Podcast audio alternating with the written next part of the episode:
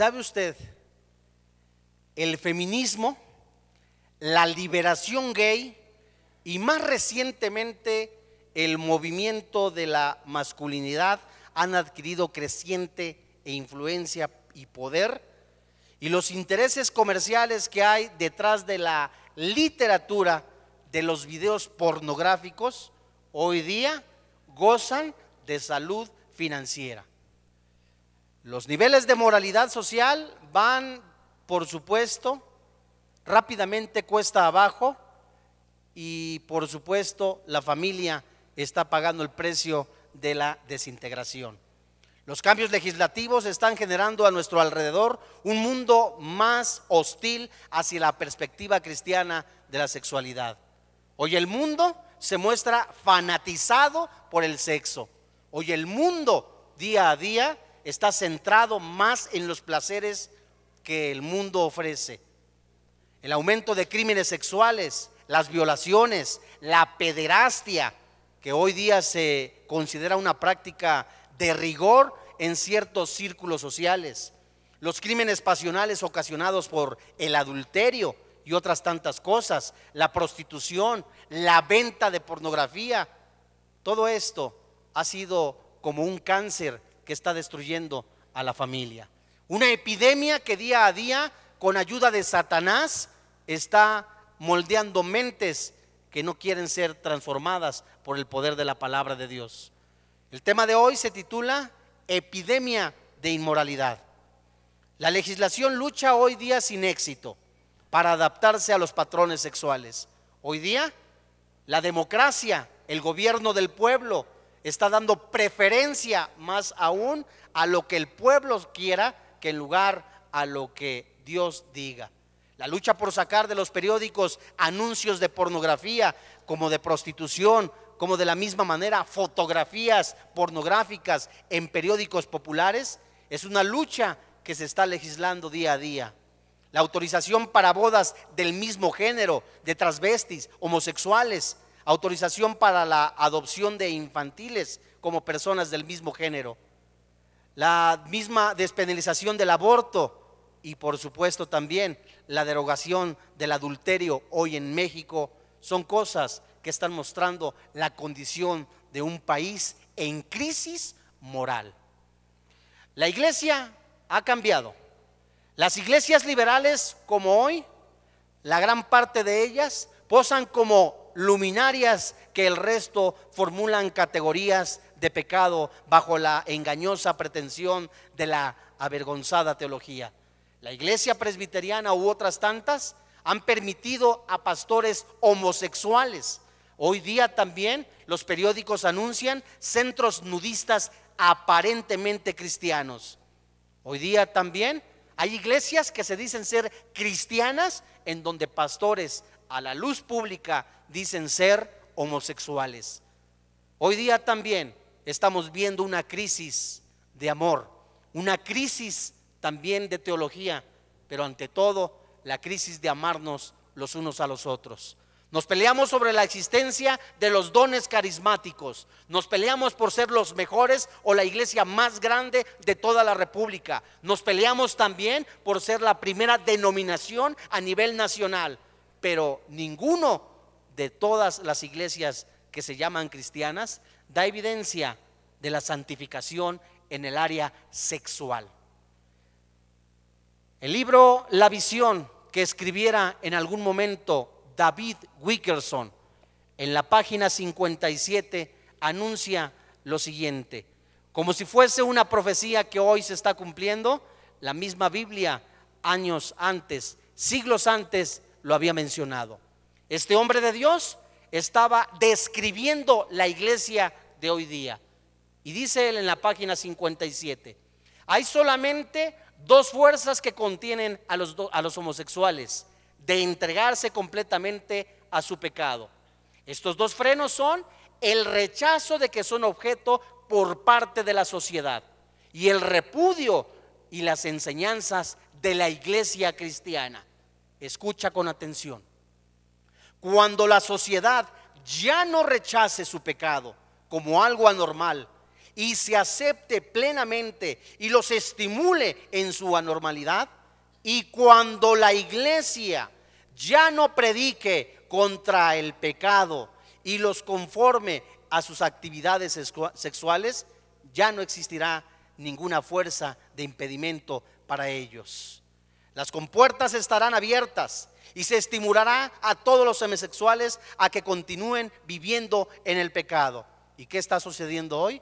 Gran parte de los que se llaman cristianos están más centrados en un club social, están más centrados en su egocentrismo, en decir, solamente me intereso yo, me importa yo, mis necesidades, y ya se ha pasado a un segundo o tercer plano el evangelizar la palabra de Dios. Se está viviendo un cristianismo light, se está viviendo un cristianismo únicamente intelectual, y tristemente la iglesia va cuesta abajo. Son los sentimientos secretos de los creyentes en general lo que determina su comportamiento, no las declaraciones públicas de los organismos oficiales.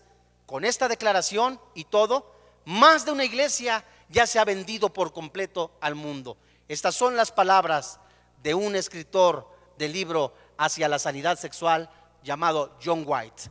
Jóvenes, hoy día, en la página 20 de este libro, dice de esta manera, el artículo publicado en este libro dice, algunos jóvenes llamados cristianos practican el sexo por placer con quien les da la gana. Nuestros adolescentes son sexualmente activos, personas solitarias y necesitadas de afecto. Arrebatan el consuelo de donde se puede. Muchos de ellos se dicen cristianos, pero se han sumado a las filas de los autoengañados. Con toda pompa y autojustificación, cada vez son más los ministros de iglesia que se ven mezclados en acusaciones de abuso sexual. Tal vez el pecado sexual en la iglesia sea el mayor obstáculo individual que impide el impacto evangelístico hoy día en la sociedad. Y sin duda, la meta de Satanás es tener esclavos sexuales. Comentarios de algunas autoridades de decir, entrego las llaves de tal ciudad al Señor Jesucristo, son comentarios que son tomados de locos, de incoherentes, de personas fanáticas. Pero ¿qué de los que dicen, quiero casarme hombre con hombre, mujer con mujer? ¿Qué de aquellos que dicen, viva el orgullo gay? ¿Qué de aquellos que están violando también mis derechos? La Biblia también nos dice, y nos preguntamos también nosotros, la iglesia ya está cuesta abajo, está en crisis moral la iglesia cristiana, es el cristiano hoy día que está afanado en vivir solamente un cristiano como religión o el juicio comienza mucho antes de la aparición del Señor Jesucristo.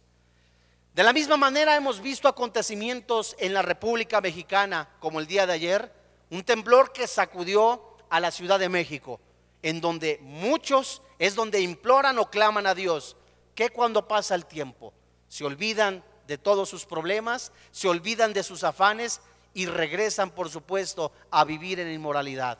Las guerras, los terremotos son síntomas de un planeta completamente que está enfermo. La inmoralidad es un juicio contra la sociedad y el juicio de Dios comienza con varias frases una ceguera intelectual y espiritual que está permeando inclusive a los que hoy se llaman iglesia. Idolatría y superstición entre cristianos. Pérdida de la protección de la tentación sexual. Es más fácil que una persona pudiese aprenderse cientos de versículos, cantidad impresionante de temas en cuanto a la Biblia, pero no guarde la santidad enfermedades de origen sexual y desintegración social son las que describe el primer capítulo de la carta a los romanos en el capítulo 1. Romanos capítulo 1, versículo 21. Cuando una persona, amado santo de Dios, cree una mentira, queda sometida a su poder, a una ceguera impuesta a la vez por nosotros mismos y permitida por Dios. La entrega del hombre y de la mujer, sean creyentes o no lo sean, sean inconversos o no lo sean, a la locura que ellos mismos eligieron. Esto también teológicamente se puede llamar la responsabilidad humana. Tú eres responsable de lo que eliges en la vida. Dios te pone entre el bien y entre el mal. Eres tú responsable de tus decisiones. La Biblia nos enseña como una lámpara en medio de la oscuridad, como una luz en medio de confusiones, de mentiras, de engaños, nos enseña la verdad. Somos nosotros los responsables. Romanos capítulo 1, versículo 21.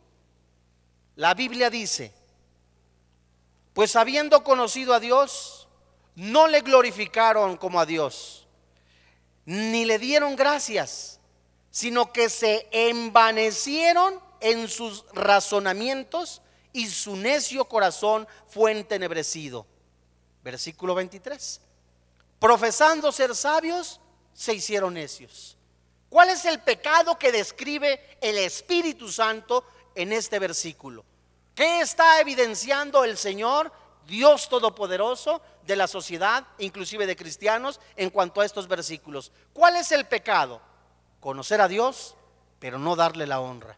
Conocer a Dios, pero no darle la gloria. Honrarnos a nosotros mismos, satisfacer nuestros propios intereses en lugar de los de Dios. El decirle a Dios, no me importa lo que tú digas, yo voy a hacer con mi cuerpo lo que a mí me interesa, lo que yo quiera. Quiero tomar, beber, emborracharme, no importa, Dios es bueno.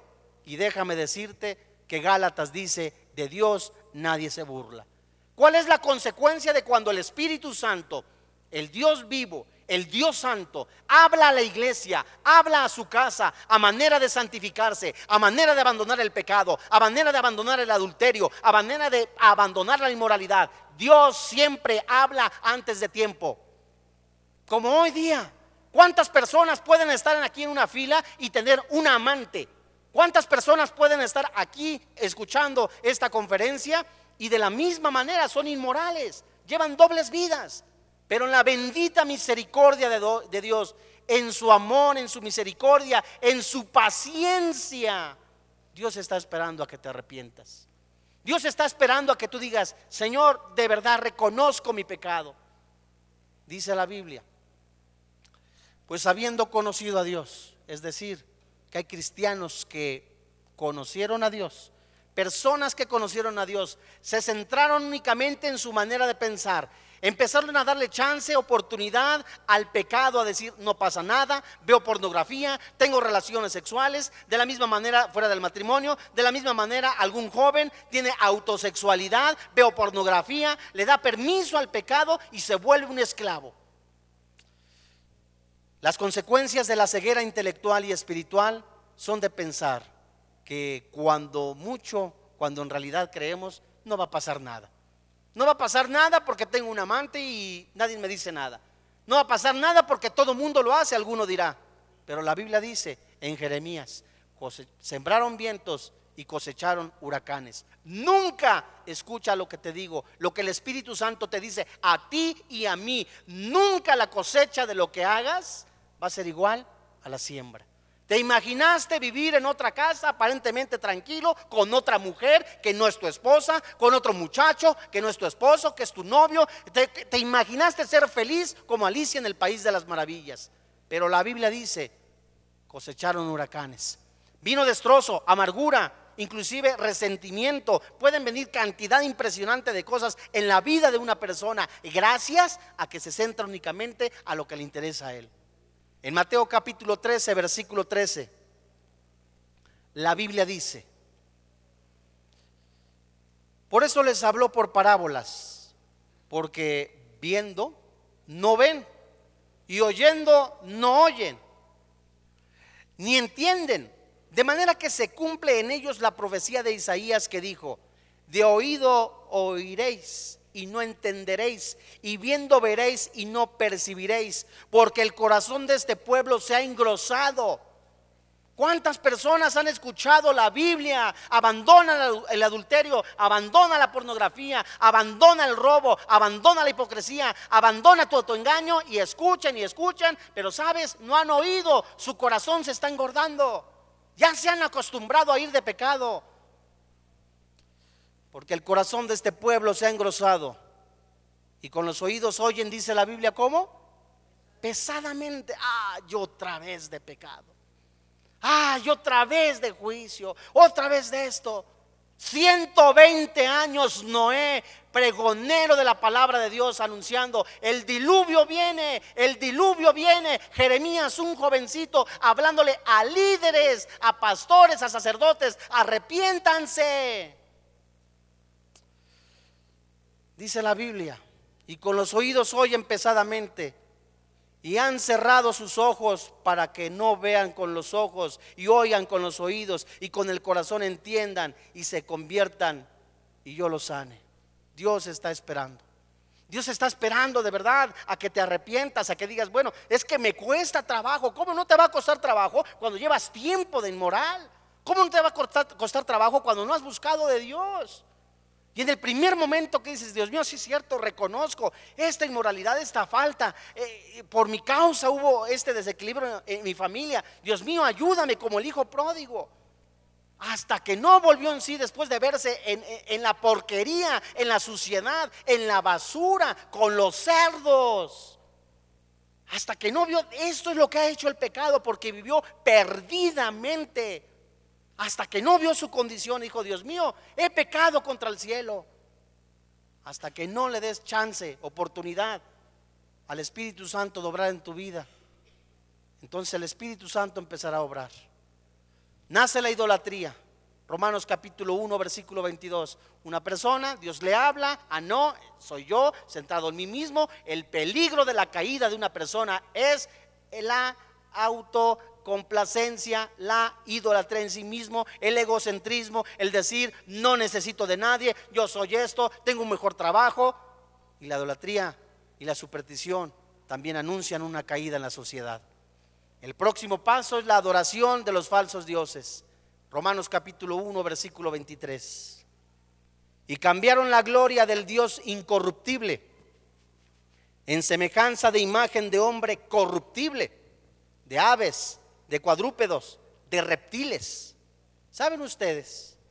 Nuestra conducta da evidencia que adoramos. La manera en que tú vives es lo que dice quién eres.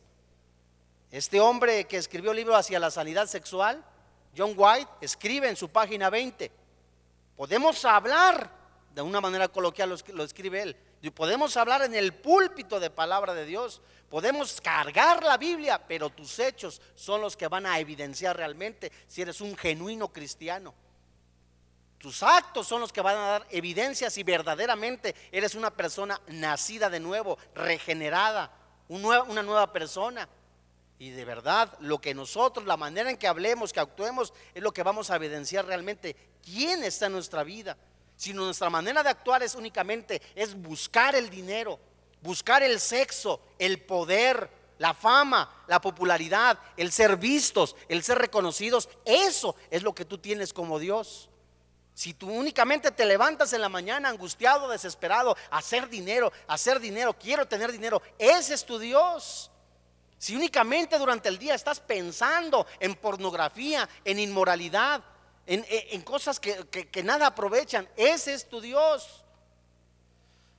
Es una etapa, por supuesto, que muestra la conducta, la evidencia de quién somos.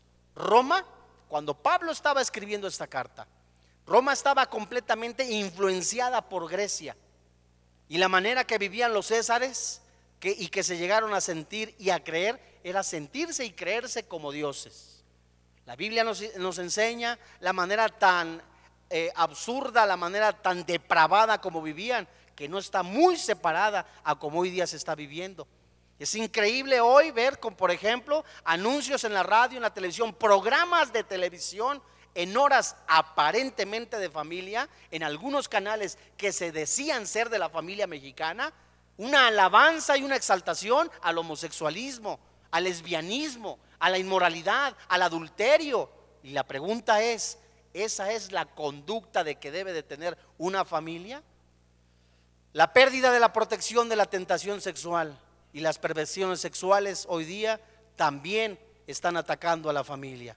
Es una etapa de mayor sujeción a los poderes de las tinieblas, entregados a la inmoralidad, a la impureza sexual, a pasiones vergonzosas, a una mente reprobada, dice la palabra de Dios.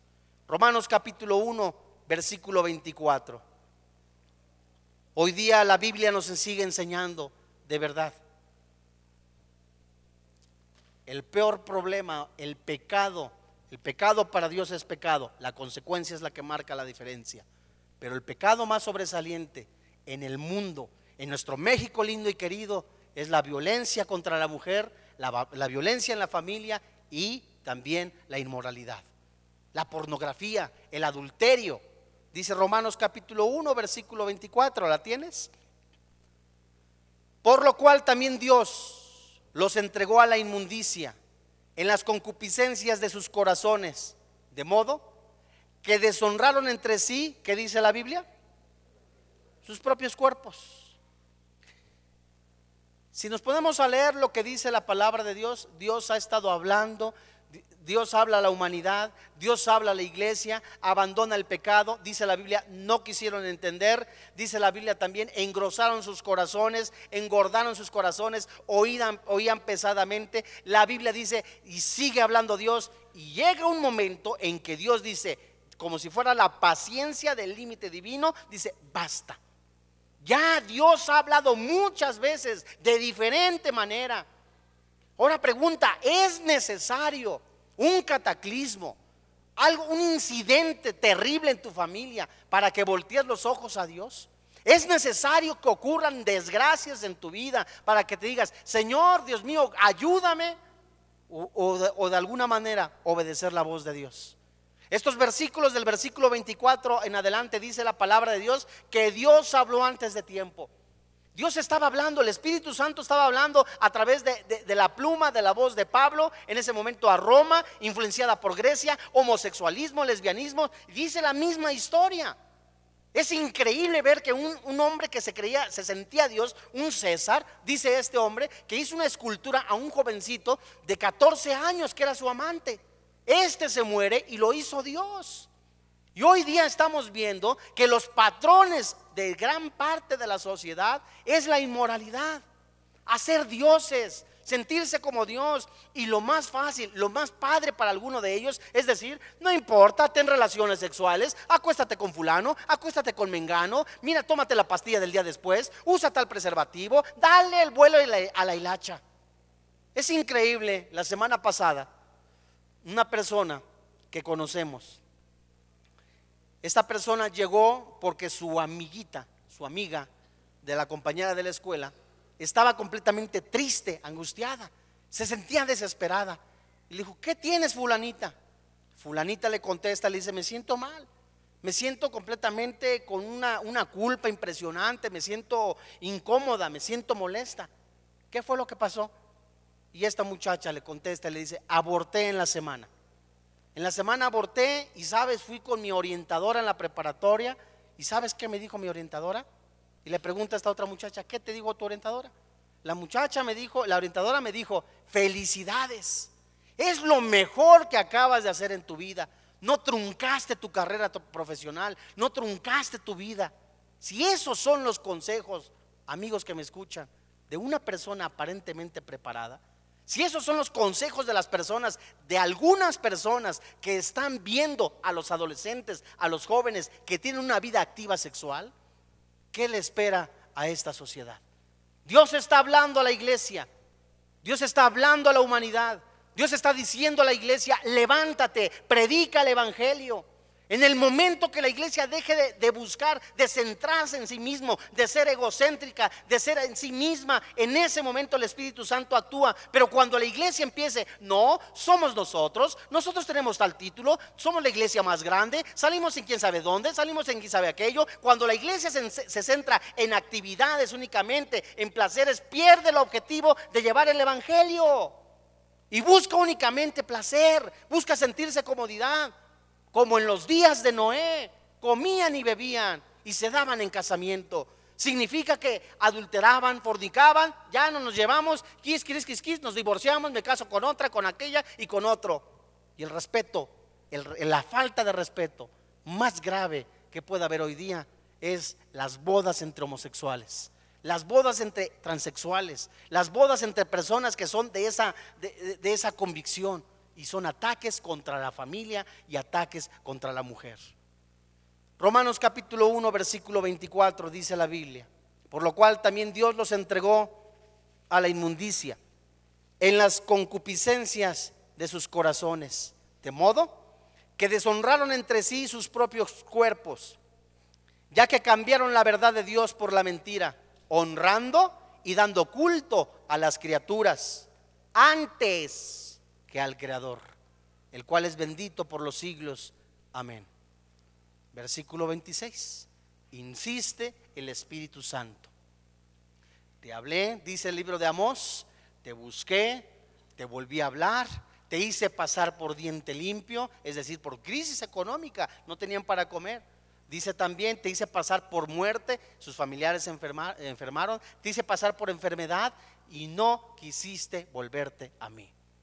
Cuando ya de plano el Espíritu Santo muestra la condición de, de, las personas y de plano el Espíritu Santo te está diciendo, vuélvete a mí.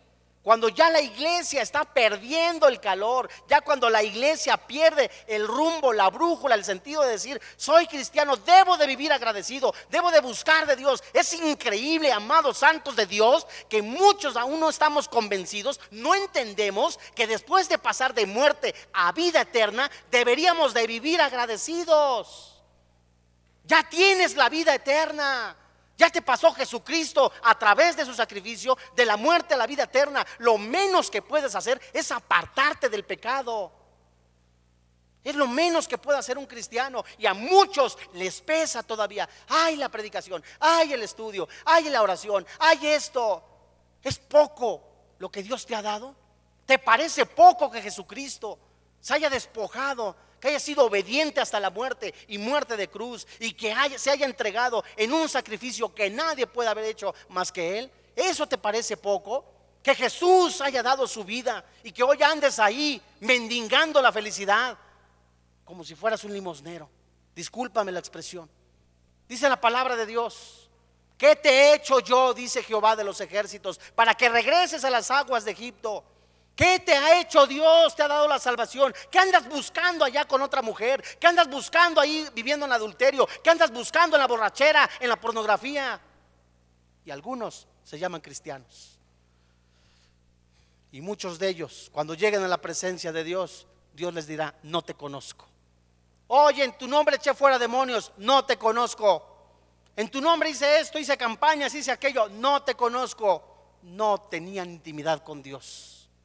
Y Dios habla antes de tiempo, te advierte, no te amenaza, te advierte, vuélvete a mí.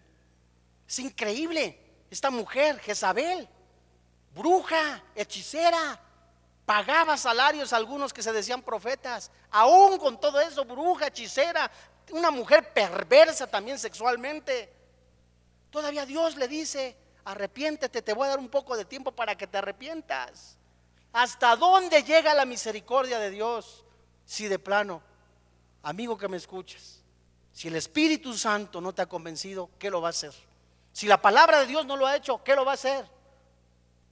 Versículo 26.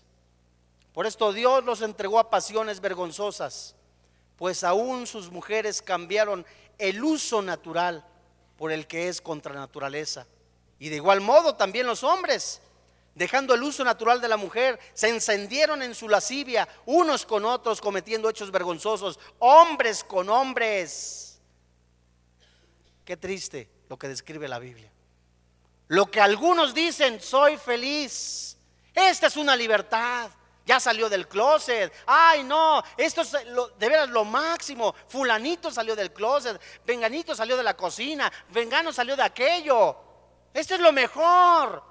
Déjenos ser libres, déjenos ser aquellos. Esto es libertad, discúlpame. La Biblia le llama libertinaje y lo que ellos llaman algo completamente honroso, la Biblia le llama vergonzoso. No es un mensaje completamente en contra de las personas que practican esto. Es un mensaje en que el Espíritu Santo te dice la manera en que ve esos actos deshonrosos.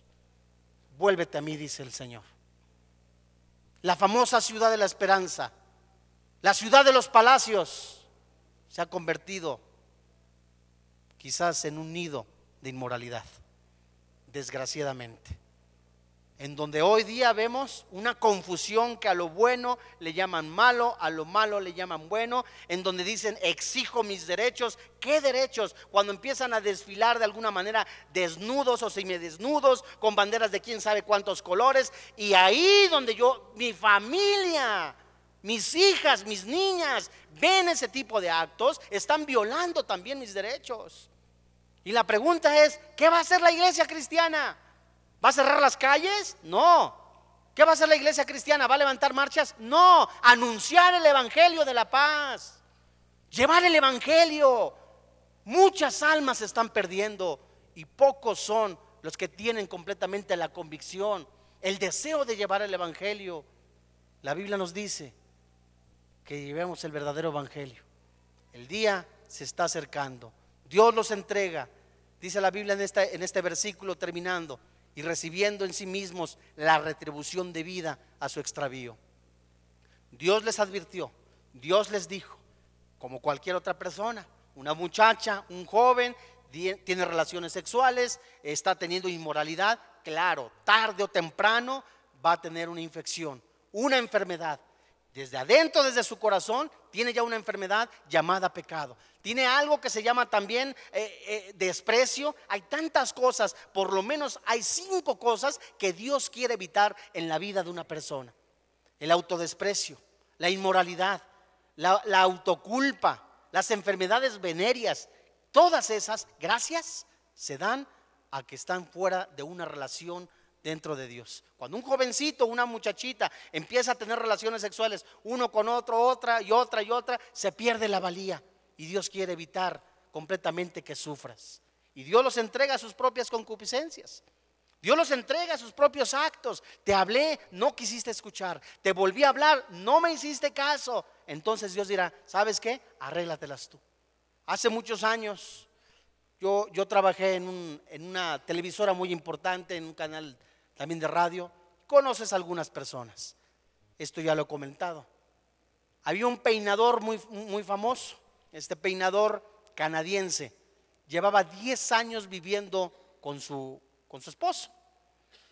El esposo se muere y estaba enojado porque Dios le había quitado a su esposo. Entonces imagínate la manera en que está malformada los pensamientos de una persona, pensando que este era su esposo. Entra en alcoholismo y le da cirrosis hepática. Y estaba literalmente enojado con Dios diciendo, si Dios es bueno, ¿por qué no me cura? Si Dios es bueno, ¿por qué me quitó mi amante? Si Dios es bueno, ¿por qué es esto? Simple y sencillamente porque Dios siempre le habló, antes de tiempo. En otra ocasión, otra persona, también me lo encuentro, ¿qué óvole fulano? ¿Cómo estás? Ya hace mucho que no te veía, te he visto ahí dos que tres veces en televisión. Fíjate que tuve un accidente rumbo a Cuernavaca. Ahí en la pera me volteé y el chofer y yo salimos librados. Dice él que en el hospital estaba, no me duermo, no me duermo, si me duermo me muero. Y en ese momento esta persona ya había escuchado de Jesús. Varias veces le compartí. Y yo le dije, bien, ¿sabes? Yo creo que Dios te está dando una oportunidad. Y esta persona literalmente así me contestó, sí, Dios me está dando una oportunidad. Por eso, hombre que veo, hombre que me como. Eso es triste. Es una mente completamente reprobada, dice Romanos capítulo 1. Y así hay muchas personas. Personas que han escuchado de la palabra de Dios, personas que aún se han dicho cristianos y viven en pecado. Y personas que hoy mismo Dios les está diciendo, vuélvete a mí. Vuélvete a mí, ya, ya basta. Si tú supieras el reporte de estadísticas de la Organización Mundial de la Salud, en América Latina, por supuesto, son increíbles.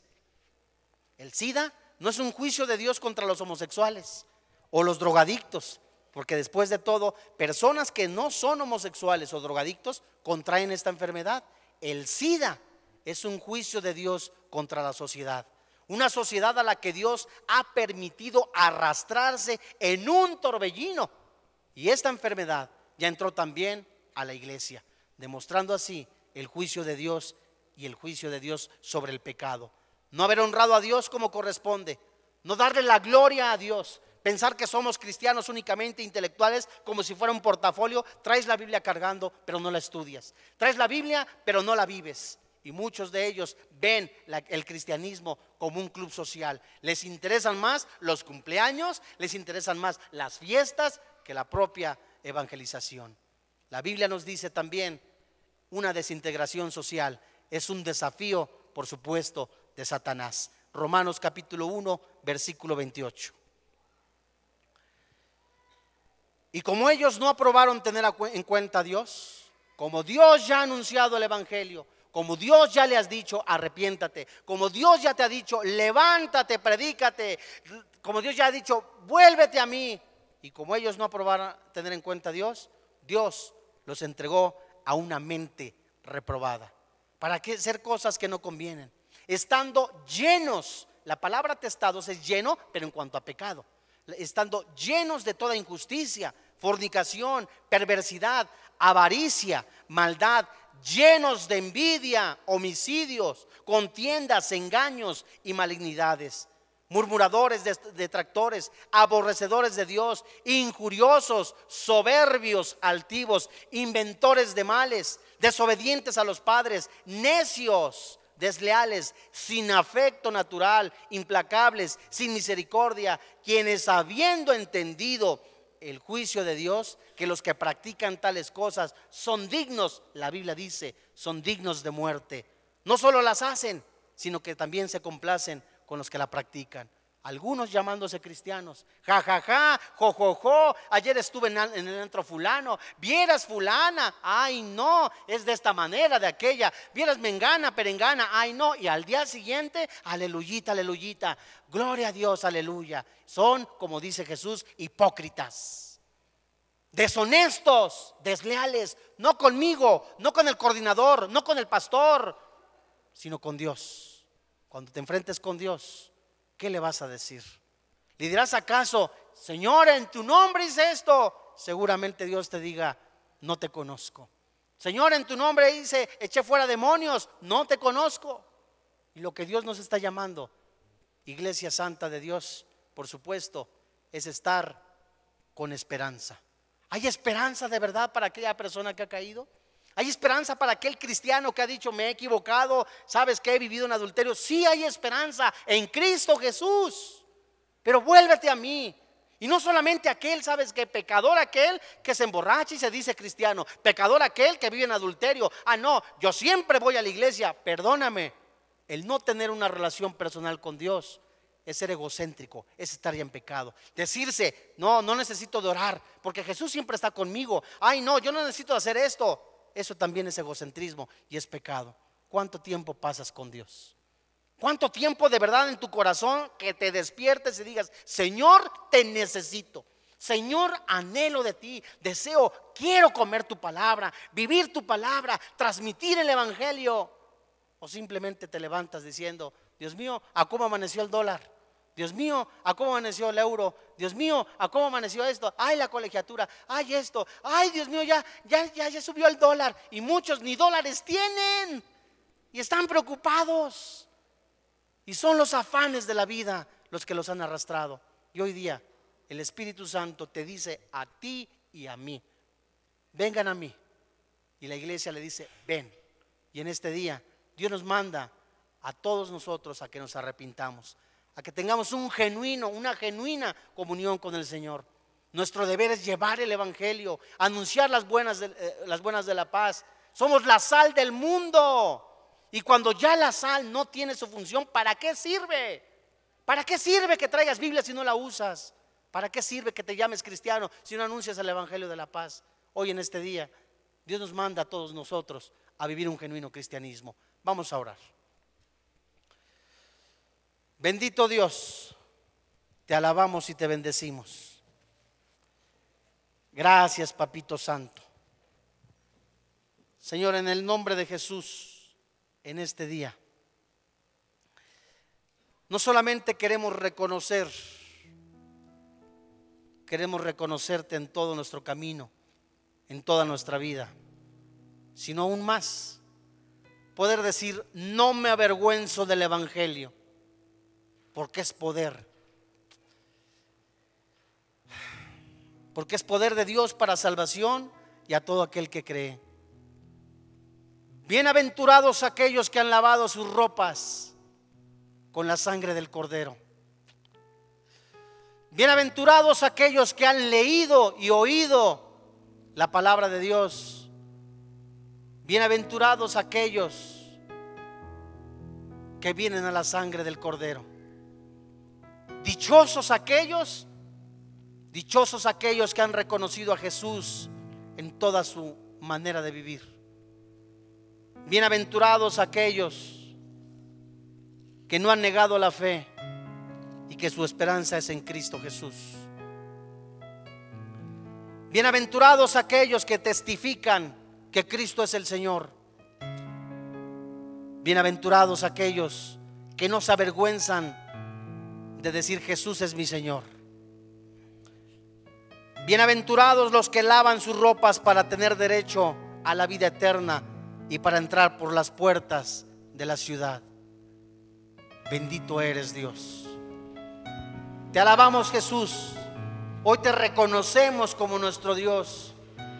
No a nosotros, oh Jehová, sino a ti la honra, a ti la gloria. A ti, oh Dios, te alabamos y te bendecimos. Hoy queremos caminar siempre en tus caminos, en tus veredas, en tus sendas Hoy queremos vivir tu palabra y abandonar la antigua manera de vivir. Ser cristianos genuinos. Ser completamente convencidos por tu espíritu que tu palabra es verdad y anunciarla. Dichosos, benditos los pies de los que anuncian el Evangelio de la paz. Oh Dios, bendice a cada familia, a cada padre de familia, a cada presidente municipal, a cada presidente regional, al presidente de la República. Usa los medios, la radio, la prensa, la televisión. Úsanos a nosotros. Se conozca el verdadero evangelio. Bienaventurados aquellos que anuncian el evangelio de la paz. Dichosos, dichosos aquellos que llaman Padre a Dios.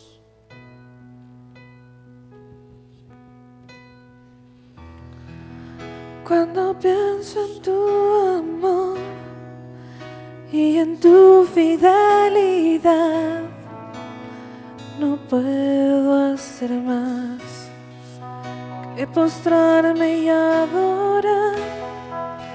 Cuando pienso en cómo he sido y hasta dónde me has traído, me asombro de ti.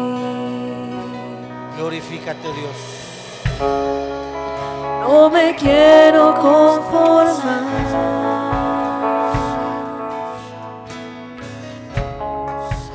He probado y quiero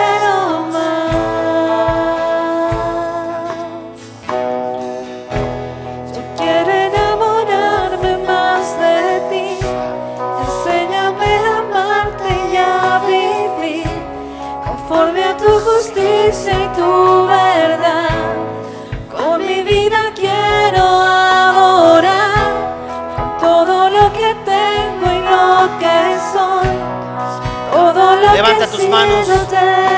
Alábale con todo tu corazón. Como un perfume a tus pies. Yo quiero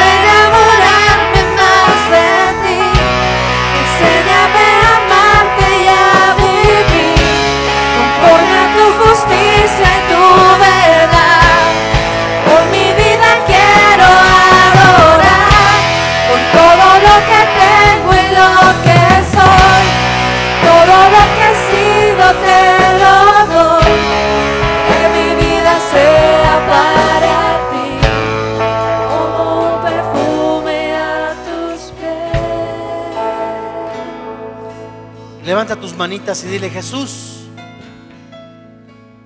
aquí estoy para servirte. Yo creo que la sangre de Cristo me lava, me limpia. Y de tomar valor a través de tu palabra. Y de tomar fortaleza de la comunión con el Señor Jesucristo. Yo creo que todo lo puedo en Cristo que me fortalece. Mi boca, mis manos, mis pies han de ser para vivir en santidad, para anunciar las buenas nuevas, para anunciar el verdadero evangelio, para anunciar que Cristo vive, que Él es el Señor. Y aunque un ejército acampe, no temeré, porque yo estaré confiado. He aquí, yo estoy a la puerta y llamo, dice el Señor. Si alguno oye mi voz y abre la puerta, entraré a él y cenaré con él y él conmigo. Jesús hablando a la iglesia para tener una intimidad con él. Al que venciere le daré que se siente conmigo en mi trono, así como yo he vencido y me he sentado con mi Padre en su trono. El que tiene oído, el que tiene oído, el que tiene oído, oiga. Oiga lo que el Espíritu Santo dice a las iglesias. Alábale con todo tu corazón. No salgas de este lugar sin antes decirle, yo soy, yo soy de la familia de la fe. Úsame Jesús, no habiendo otro nombre mayor que el tuyo para alabarte y bendecirte. Cántale con todo tu corazón y con todas tus fuerzas. Cuando pienso en tu cruz y en todo lo que has dado, tu sangre por mí, por llevar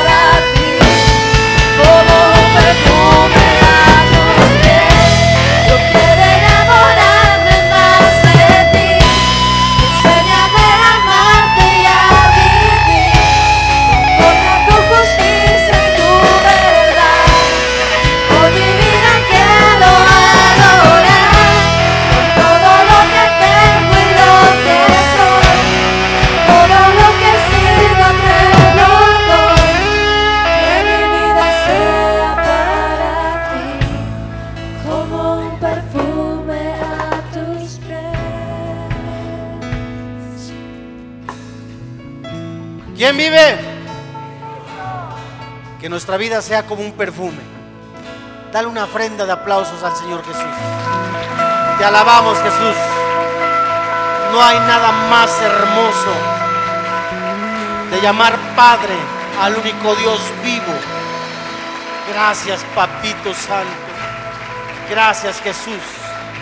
Te damos esta ofrenda de aplausos. Jesús no habiendo otro más grande, ni otro nombre en el cual el hombre pueda ser salvo. Te alabamos, te bendecimos.